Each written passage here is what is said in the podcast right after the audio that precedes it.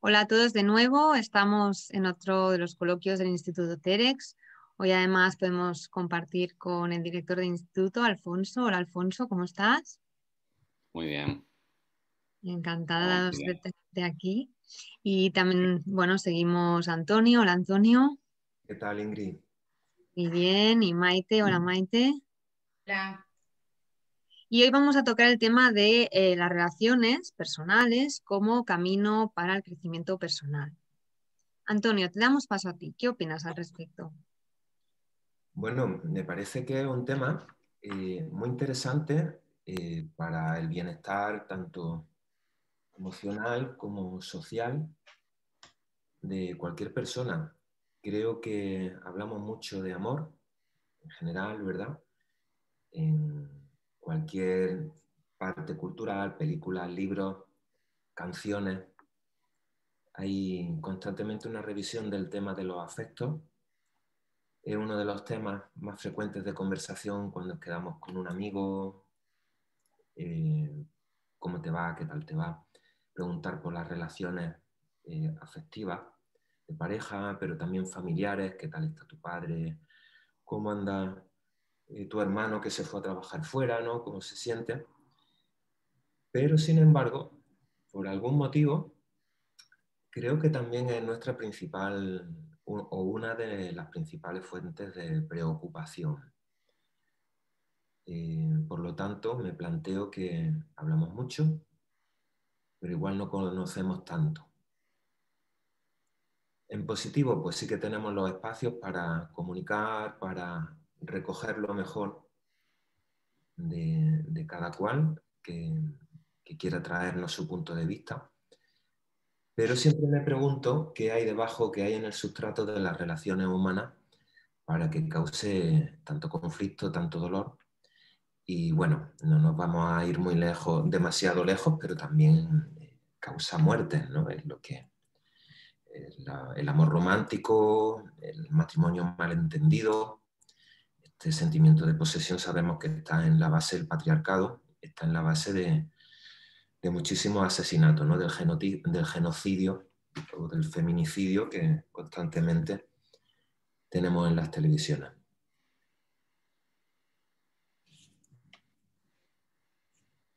Eh, ¿Continúa? Es que ya no sabía bien. Bien, mm, realmente sí que es verdad que eh, eh, las relaciones son un punto eh, muy, muy importante para el crecimiento. Realmente, si hablamos de, relaciones afectivas o de amistad, es un punto a trabajar, pero si hablamos de relaciones de pareja, sí que es verdad que ahí, aunque yo entiendo que todo está un poco, mm, está todo muy unido, ¿no? A la hora de tener relaciones de pareja, sí que es verdad que se pone de manifiesto muchas cosas que ni siquiera sabemos que, que, tenemos ahí dentro. Mm, eh, a terapia muchas veces ha venido en persona de decir, mm, no me imaginaba que yo me pudiese comportar de una forma determinada eh, a la hora de tener una relación, ¿no? Y es porque mm, es quizá el, el momento donde, donde un ser humano ya se abre a amar a soñar, a querer realizar su vida. Inconscientemente, aunque no te plantees tener hijos, a lo mejor en algún momento, eh, eso está ahí, es decir, a lo mejor no quiero hoy, no sé si quiero contigo, no sé, no sé qué va a pasar, ¿no? Pero es como una fuerza, ¿no? Que nos va empujando, ¿no? Y al final son cosas que suceden, ¿no? Se, puede crear una familia a veces eh, sin que haya mucho amor. Mm, mm. El amor evidentemente forma parte de, tiene que estar formando parte de la relación, pero a veces se forman esos vínculos y no siempre está el amor ahí, ¿no? Y ahí entonces ya es un punto importante para crecer. ¿Qué pasa ahí, no? Eh, ¿Cómo puedo yo tener una relación si, si no sé si realmente si esta es la pareja que, que yo quiero, ¿no? O por qué me comporto así, ¿no?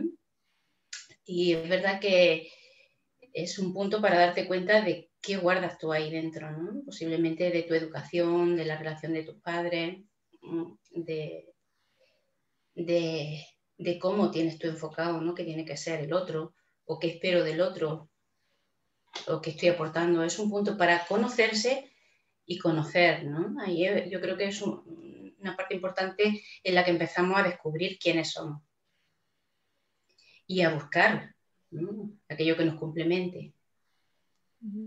Yo en línea con lo que decías, también pienso que hay un factor cultural que influye, ¿no?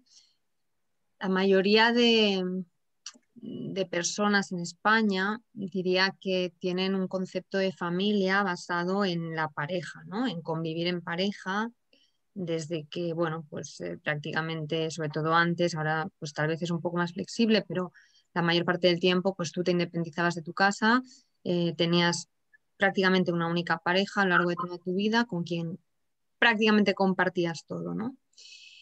Yo pienso que al final las relaciones eh, tienen mucho que ver con la calidad y la cantidad de tiempo que se comparte. ¿no?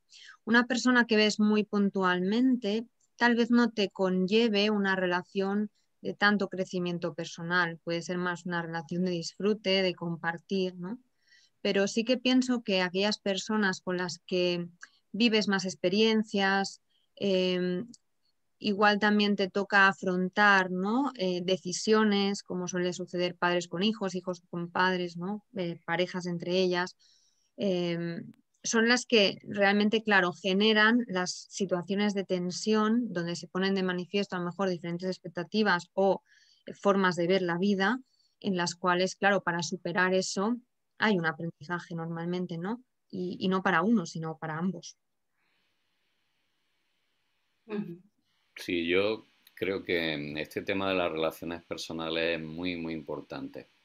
Eh, y es uno de los, digamos, en la parte, digamos, conflictiva, problemática, emocional, pues está la orden del día, ¿no?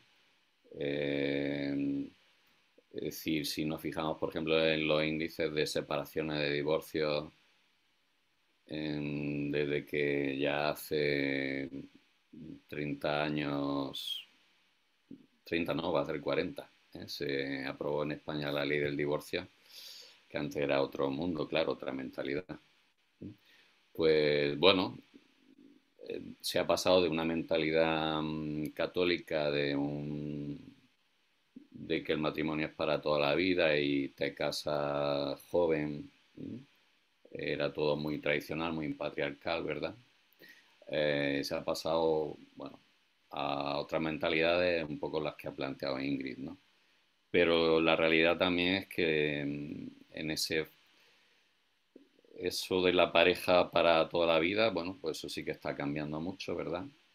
Y, pero claro, la ruptura de pareja es algo también clave, es decir, mm, eh, la ruptura de pareja está cuando fracasa, ¿no? De alguna manera la pareja. Y esa es una de las claves de, los conflictos emocionales, ¿no? Un poco también lo que decía Maite de, que, bueno, que en, terapia pues llegan muchos problemas de ese tipo, ¿no? Eh, ese también, yo he tenido por, he pasado por esa experiencia y la experiencia puedo decir que es la más dura una ruptura de pareja de, un tiempo largo, de muchos años, pues de las experiencias más duras que, se pueden vivir. Porque te,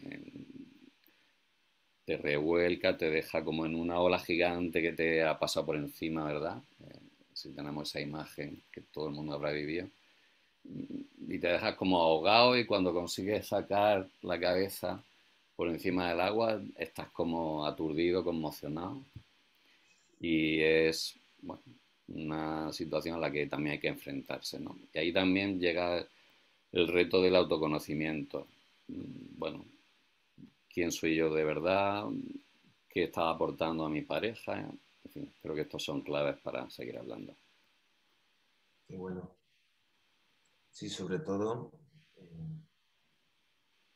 este punto que señalan, ¿no? el de autoconocimiento, como es más frecuente cuando rompemos una relación, cuando salimos, cuando se acaba, cuando alguien se va, porque también incluyo a mi familia y, a veces pues, algunos miembros de nuestra familia pues fallecen y nos quedamos también ahí. Y, eso que señalas del autoconocimiento es lo que realmente me interesa eh, para hacer esa transición sana y para ir a un paradigma relacional eh, sano. En las parejas, de las parejas es más difícil hablar porque tengo la sensación de que todavía hay un sustrato cultural fuerte ese sustrato patriarcal del que hablaba antes al principio, fuerte, que a todos nos afecta. Por mucho que queramos hacer lecturas, propósitos, de construcciones, llamémosles como sea, a todos y a todas nos afecta. Yo me voy a hacer cargo de, mi parte, ¿vale? Voy a hablar desde mi yo. Y en las relaciones están esas distorsiones de que como decía Maite, aquello que nos complementa es la persona que viene a nuestra vida, que tiene que cumplir con nuestras expectativas, traer lo que necesitábamos para evolucionar. Eh, si eres eh, de una opción sexual heterosexual, pero ya no, porque también las parejas homosexuales pueden adoptar. Eh, se tienen que encargar de la crianza algunos, Ahí hay toda una serie de cuestiones en juego que, tienen algo cultural, ¿no? Lo venimos haciendo así, hace 20.000 años se hacía de otra forma. Pero ahora yo creo que estamos en el cambio.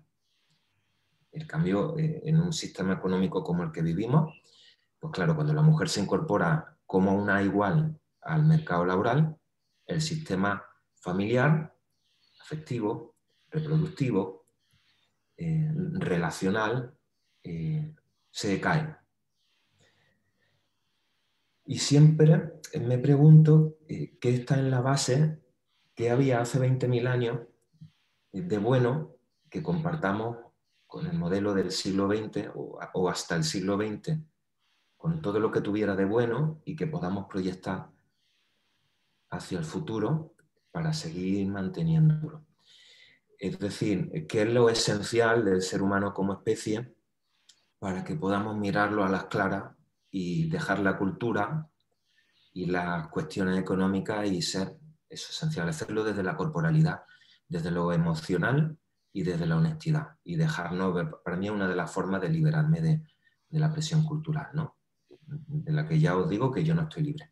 Pero claro, a dónde iba, ¿no? que cuando eh, termino con una pareja, eh, me quedo o he terminado con alguna pareja en mi vida, me quedo instalado en la frustración, en la necesidad, en la carencia, eh, en el apego, en el de estar perdido, y yo lo he vivido así, igual hay otras personas que están más evolucionadas que yo, y en el reproche muchas veces.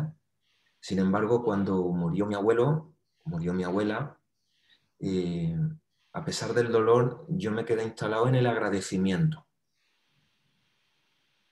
el vínculo no es exactamente igual, pero sí es verdad que ahí tenía mucho más fácil agradecer que esa vivencia que compartí eh, me aportó algo, me enseñó, me amplió mi visión del mundo, me sostuvo, incluso económicamente, emocionalmente, familiar, y me pude enfrentar directamente al duelo de una forma más natural que cuando he terminado con alguna de, mis parejas y digo, ¿por qué no puede ser así? ¿Por qué no puede mi pareja seguir su vida sin que yo me quede instalado en que, bueno, pues si tiene derecho como ser humano, si cuando su mamá la dio a luz y la puso en el mundo dijo, ay, mira, un apéndice de Antonio, seguro que no pasó eso. No, hemos compartido un tiempo juntos, he recogido y me tengo que, o, me esfuerzo por hacerlo, me tengo me quiero quedar instalado en el agradecimiento y luego ya esta persona que camine por el mundo y yo pienso hacer igual. Me lo planteo, ¿no? Si pongo las dos cosas al lado, lo veo fácil, pero insisto, la gafa esta de las que hablamos a veces, pues no la tengo del todo limpia, como para poder verlo. Muy interesante, Antonio. Cuando tú hablas de, qué es lo que nos queda, ¿no? Desde hace tantísimos, tantísimos años, a mí lo que se me ocurre es que siempre es eh, la evolución, la conciencia, ¿no? el amor, el trascender. Y, es interesante eso, ¿no? De decir, ¿por qué con una pareja tengo que terminar a las malas? Tengo que sentir que es un fracaso, ¿no? Tengo que, o la sociedad o la economía tal y como está mm, diseñada, mm, nos va a causar ese dolor, ¿no? Sin embargo, la muerte es una cosa que nosotros, si es de forma natural ¿eh? y, sigue los tiempos, ¿no? La puedo, estoy preparado para aceptarla, ¿no? Incluso para agradecerla, para despedirme. Sin embargo, de, de las relaciones no, y, menos de las relaciones de pareja, bueno, incluso también relaciones que no son de pareja, ¿no? De amistad, ¿no? Eh, a conectar ahí con, con, esa necesidad de que el otro me tiene que dar aquello que a mí me falta, ¿no? Como si fuese un complemento, ¿no? Y nos agarramos ahí. Y yo creo que, lo importante es eh, el, el, proceso de evolución, ¿no? Tiene que haber un cambio. En la forma de relacionarnos. Una cosa es el apego y otra cosa es el amor. Una cosa es el respeto y otra cosa es eh, la posesión de, tener mi marido o tener mi mujer o el otro me hizo o el otro no me hizo. Yo hace muchos años que me separé la primera vez y evidentemente eh, no tenía la conciencia que, tenía, que tengo ahora, ¿no? Pero sí que es verdad que entonces era, eh, lo, lo, vive desde el victimismo, ¿no? Y aún así todavía mm, se, se, vive mucho, ¿no? La víctima, el abandono en realidad mm, la evolución nos lleva a hacernos responsables de cada quien, ¿no? De que no haya víctimas. Eh, simplemente responsabilidad de que cada quien ha elegido a la persona correcta, a la persona que me tiene mm, y que me aporta, ¿no? Cuando nosotros trabajamos mm, con el inconsciente, siempre que buscamos una pareja, busco una pareja que complemente algo importante en lo que yo soy hábil, he, desarrollado una habilidad, ¿vale? Y esa habilidad hace que esa chispa neuronal o, mágica o el enamoramiento salta, ¿no? Donde yo voy a ser útil y el otro me va a ser útil a mí. ¿Mm? Y eso hace eh, la existencia o la naturaleza o la biología, lo hace para que los seres humanos podamos crecer. ¿Mm? Posiblemente no tenga nada que ver lo que yo veo en principio en, ese, en esa chispa, en, esa, en eso que, rompe en un principio, que te enamora, que todo es tan fácil, ¿vale? Y que sientes que el otro es eh, tu media naranja, eh, posiblemente eso sea justo con el tiempo, justo al revés, ¿no? Es decir, cuando yo ya he conseguido, eh, si, la base es la evolución, cuando yo soy capaz de integrar aquello que en el otro me ha fascinado tantísimo, posiblemente eso sea también una razón de, despegarme, si no soy capaz de dar ese paso más en las relaciones, ¿no? Porque cuando, cuando pensamos que el otro es algo que me complementa o que me tiene que dar siempre, eh, nos acomodamos. No, no, no, hago nada por yo desarrollar ciertas necesidades. Es decir, mi necesidad de afecto eh, debo de aprender, ¿no? A, generar yo ese afecto hacia mí mismo, no solo esperar que el otro me dé y sea quien yo necesito ser. Y si ya no nos complementamos porque realmente yo ya no necesito aquello que necesitaba y no soy capaz de, mm, de dar, no somos capaces juntos de dar ese paso más para que esto nos vuelva a enriquecer y nos vuelva a, dejar crecer a ambos, hay que soltar, hay que aprender a soltar eso, ¿no? Y desde el agradecimiento, como dice Antonio, aprender a agradecer aquello que el otro me aprendió a desarrollar, mm, aprendí a desarrollar gracias a esa situación, que la elegí conscientemente, ¿no? Porque todos elegimos conscientemente. Pasa que luego es más cómodo a lo mejor eh, eh, en el momento de la rabia o de la frustración, que entiendo que hay que vivirla para crecer, ¿no?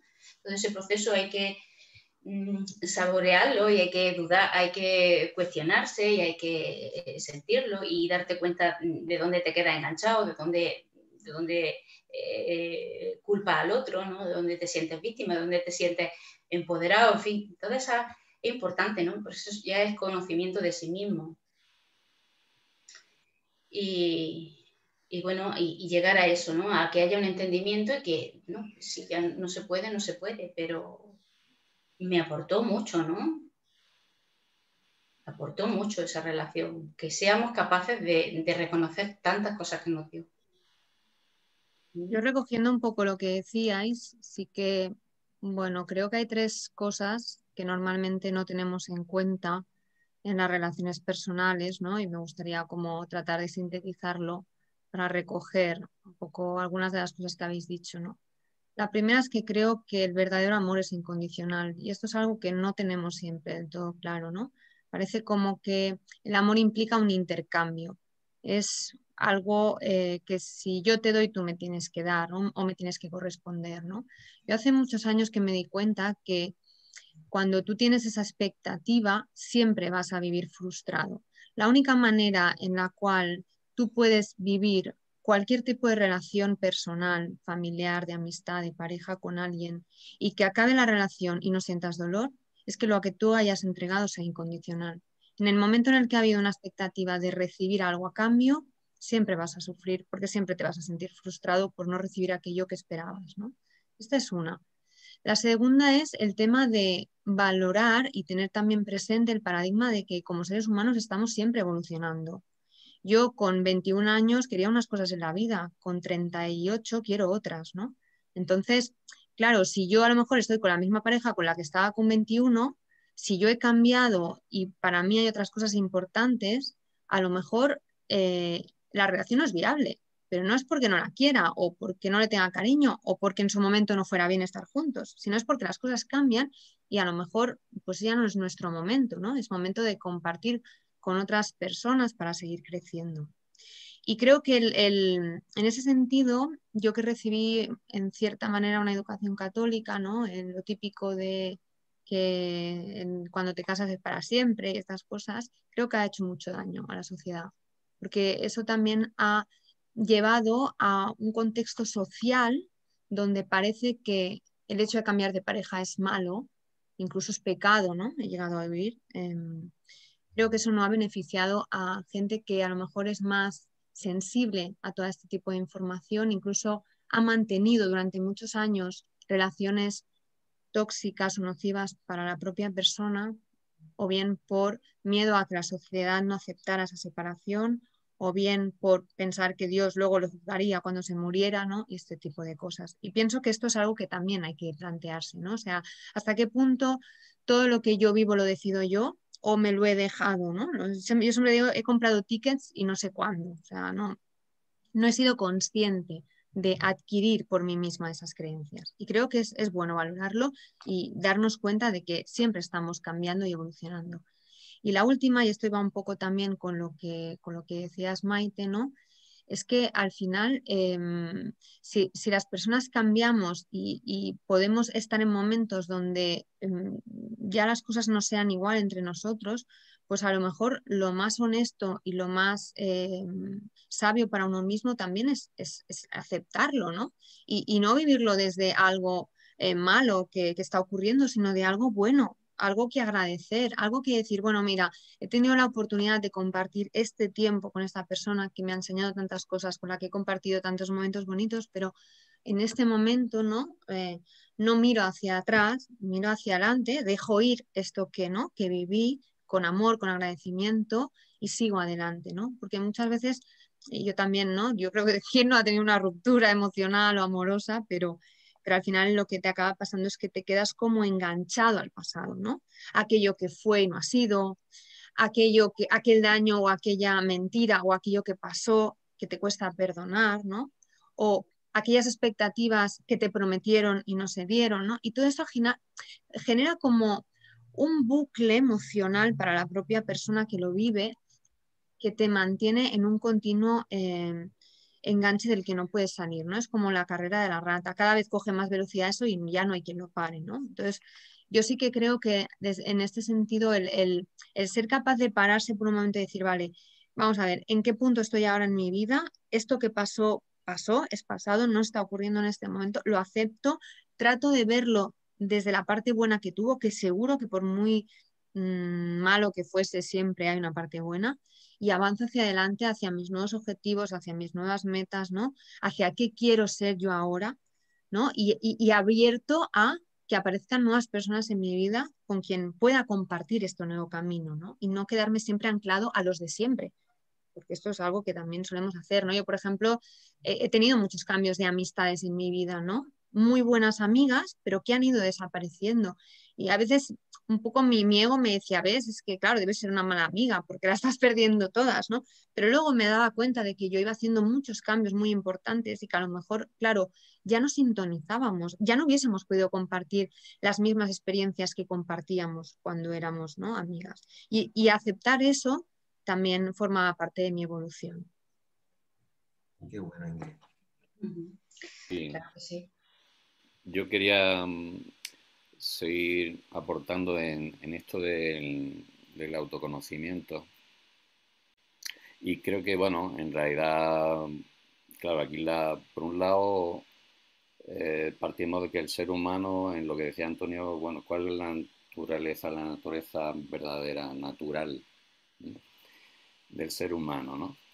Eh, ya es, bueno, ya lo antiguo Aristóteles lo sintetizó en una frase, somos animales sociales, ¿no? Animales políticos, animales de la poli, animales de la ciudad, que nos relacionamos unos con otros, eh, y eso es esencial. En esas relaciones, pues el ser humano se relaciona de distintas maneras, ¿verdad? Pero lo que sabemos que es la relación más sana es la del amor. Claro, aquí la clave está en eso, cómo, cómo entendemos el amor, cómo conocemos el amor, cómo es el amor, es una de las claves, creo yo, ¿no?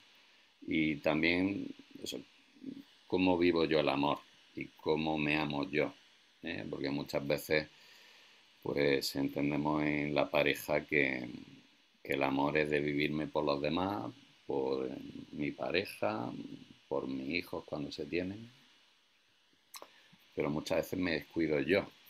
Entonces ahí entra también el tema que aporto de la compasión y la autocompasión. Es muy importante pues amarte a ti mismo eh, y, en ese amor que tú, en el que tú vas creciendo puedes amar mejor a los demás. Eh, y con la pareja esto es clave. ¿eh? Si tu amor no es sano, el amor a ti mismo no es sano, no se cultiva, no te autocompadeces, no te cuidas, eh, pues luego es difícil trasladarlo a la pareja, es difícil vivirlo con, de manera sana, es difícil ser feliz. Entonces, bueno, pues esta es otra clave que quería aportar.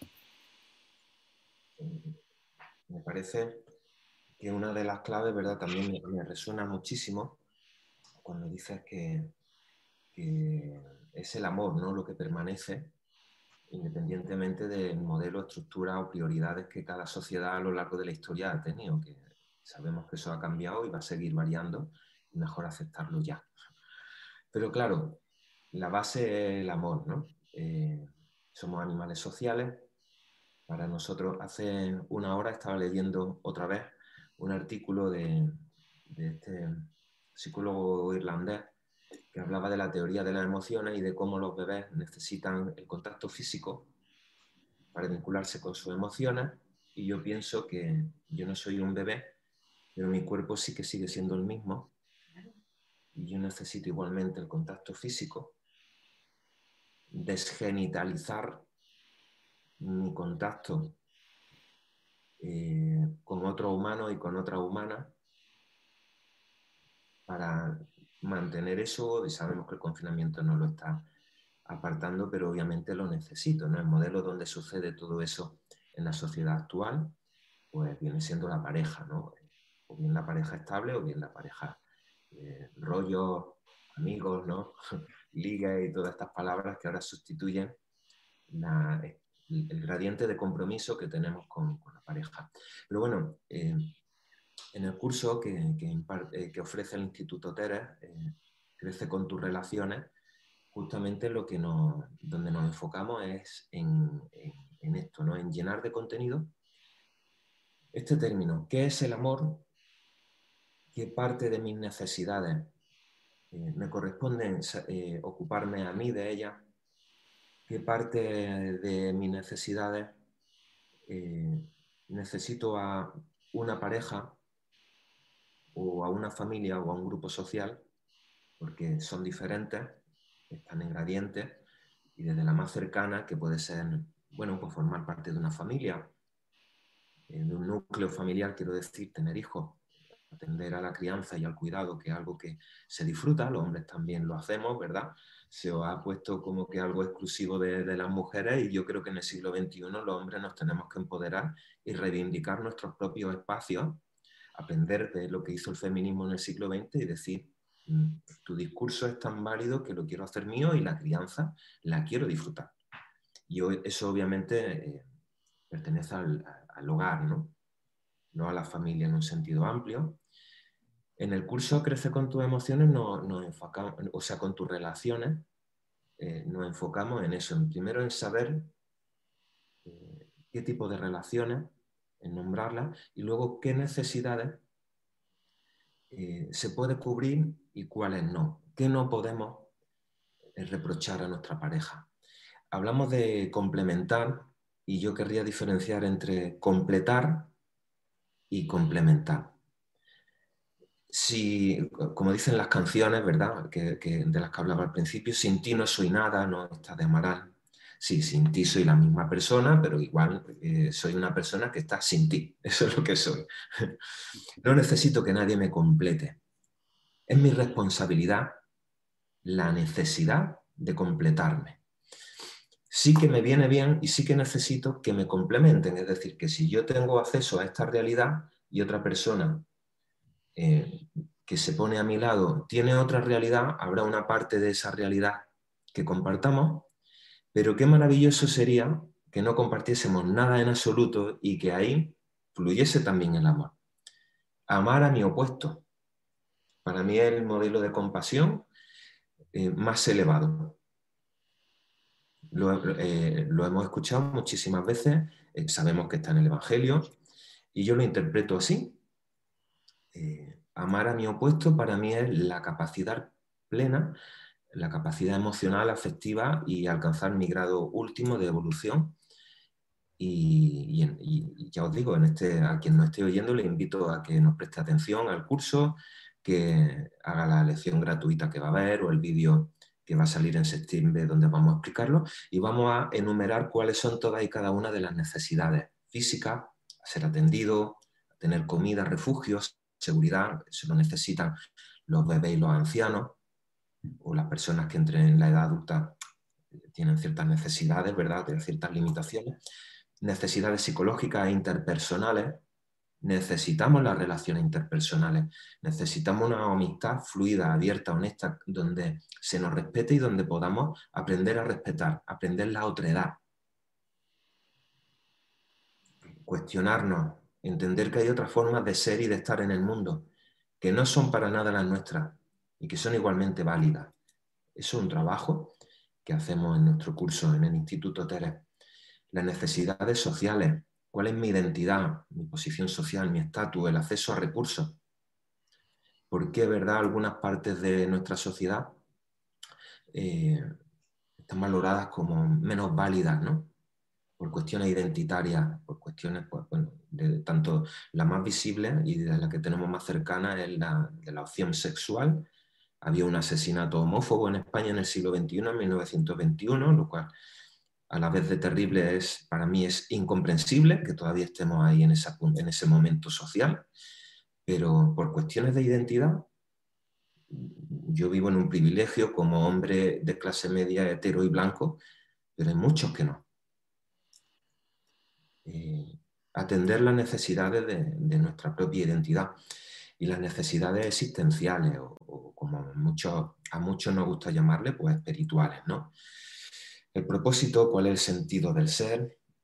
Y todo eso eh, nos, lo planteamos, puede suceder acompañado. Y no hay mejor acompañante que la pareja que tengas en ese momento con la que a través de lo que compartes, que no completa, y a través de lo que te cuestiona por ser muy diferente a ti, nos ayuda a crecer entonces yo creo que también de fondo lo que entrama todo esto que estoy diciendo de cuáles son las necesidades es eh, la calidad del vínculo que establecemos. ¿no?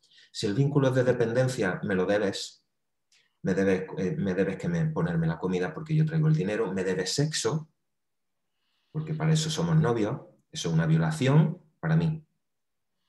O mm, debes quedarte en casa cuando a lo mejor eh, ya para ti acabó la relación y quieres irte. Pues, y yo quiero que te quedes porque yo no tengo miedo a afrontar el duelo.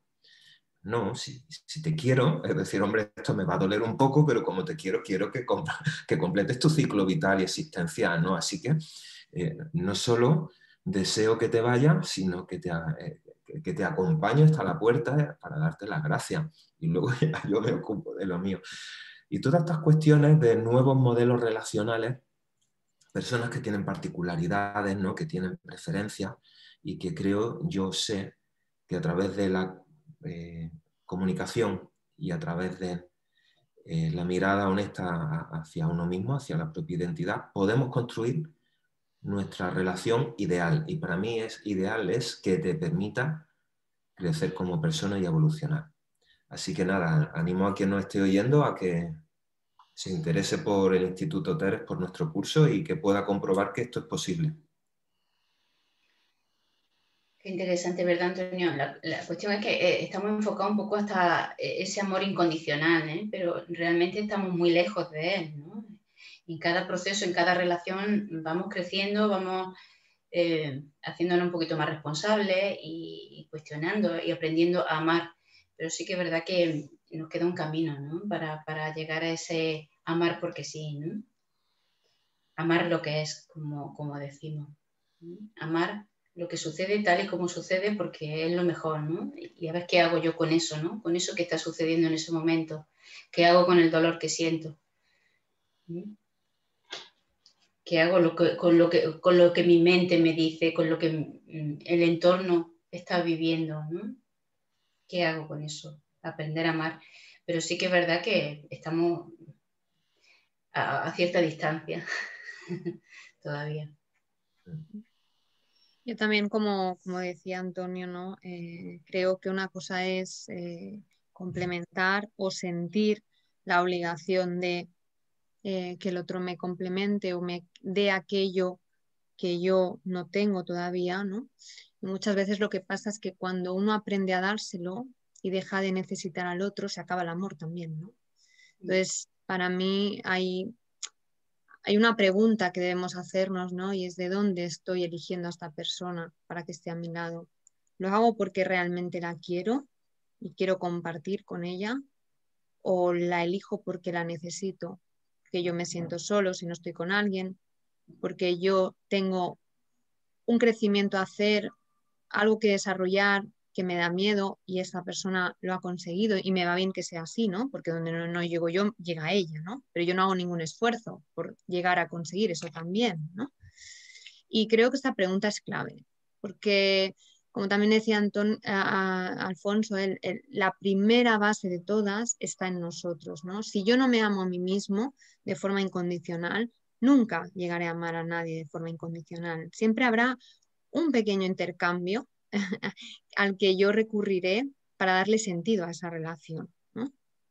Y, realmente pienso que el amor es libre, ¿no? Eh, es algo que cada día elegimos compartir, ¿no? Igual que, que cada día nos levantamos y podemos elegir qué hacer ese día. Pienso que las relaciones forman parte de, también de esa experiencia, ¿no? Cada día elegimos a quién tenemos a nuestro lado, con quién queremos compartir los momentos que vivimos y pienso que el, ser también honesto y, aceptar, ¿no? A veces cuando uno se da cuenta de que a lo mejor pues esa relación ha empezado a coger un camino de dependencia, ¿no? Sobre todo con, los roles que hay del verdugo, de la víctima, ¿no? Esto también ayuda mucho a, que la persona se posicione y diga, bueno, ¿qué estoy esperando de esta relación? ¿Qué estoy buscando? ¿Dónde me estoy situando? Puede ser la clave para que la propia persona por sí misma sea capaz de desactivar algo que irá, si no se hace nada, peor, ¿no? Seguramente. Y, pienso que las relaciones, y vuelvo un poco a la idea que decía al principio, ¿no? que hemos hablado mucho de la pareja, pienso que no tiene por qué ser mm, esta relación muchas veces con la pareja, sucede también mucho con la familia, con los hermanos, con los primos, ¿no? incluso con los hijos. Entonces, creo que cada eh, relación humana a la que tenemos la oportunidad de participar, nos puede aportar mucho crecimiento. Y para finalizar también decir que en relación al enneagrama, ¿no? que es la, uno de los contenidos que yo facilito en el instituto, eh, el enneagrama lo explica también incluso desde la propia relación que existe entre los tipos de personalidad, ¿no? Cómo generalmente en las parejas se da una relación eh, natural, ¿no? Entre lo que un eneatipo tiene que aprender de otro, generalmente la pareja se construye de esa forma, ¿no? Uno de los dos siempre tiene algo importante que aprender del otro, de ese eneatipo. Y verlo y conocerlo, pues muchas veces también te permite, ¿no? Eh, dar ese paso adelante hacia tu propia transformación para continuar en tu evolución consciente.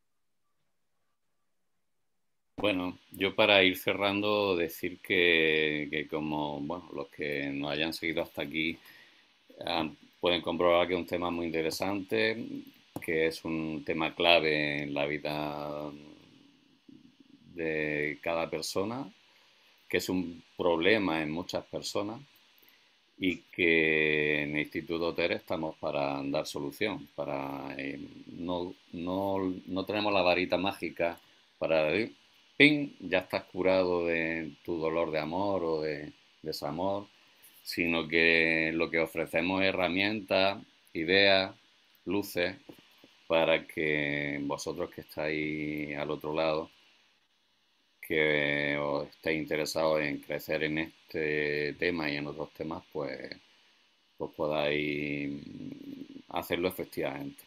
Porque muchas veces uno solo no es capaz de hacerlo. Entonces estos temas son en realidad complejos, difíciles, que necesitan una reflexión y de alguna manera un aprendizaje y el aprendizaje no es que te soltemos una idea y tú la aceptes, sino el aprendizaje es ir viendo, ir viendo y reflexionando, y sintiendo y, y en definitiva lo que hemos ido diciendo y ir creciendo como ser humano. Sí es, pues muchas gracias a todos por participar de este coloquio tan interesante. Os animamos a todos los que nos seguís a dejar vuestros comentarios, a proponer ideas de qué temas os gustaría de los que compartiéramos en próximos coloquios. Y nada, lo dejamos aquí por hoy. Muchas gracias. Hasta la próxima. Gracias. Gracias. Hasta la próxima.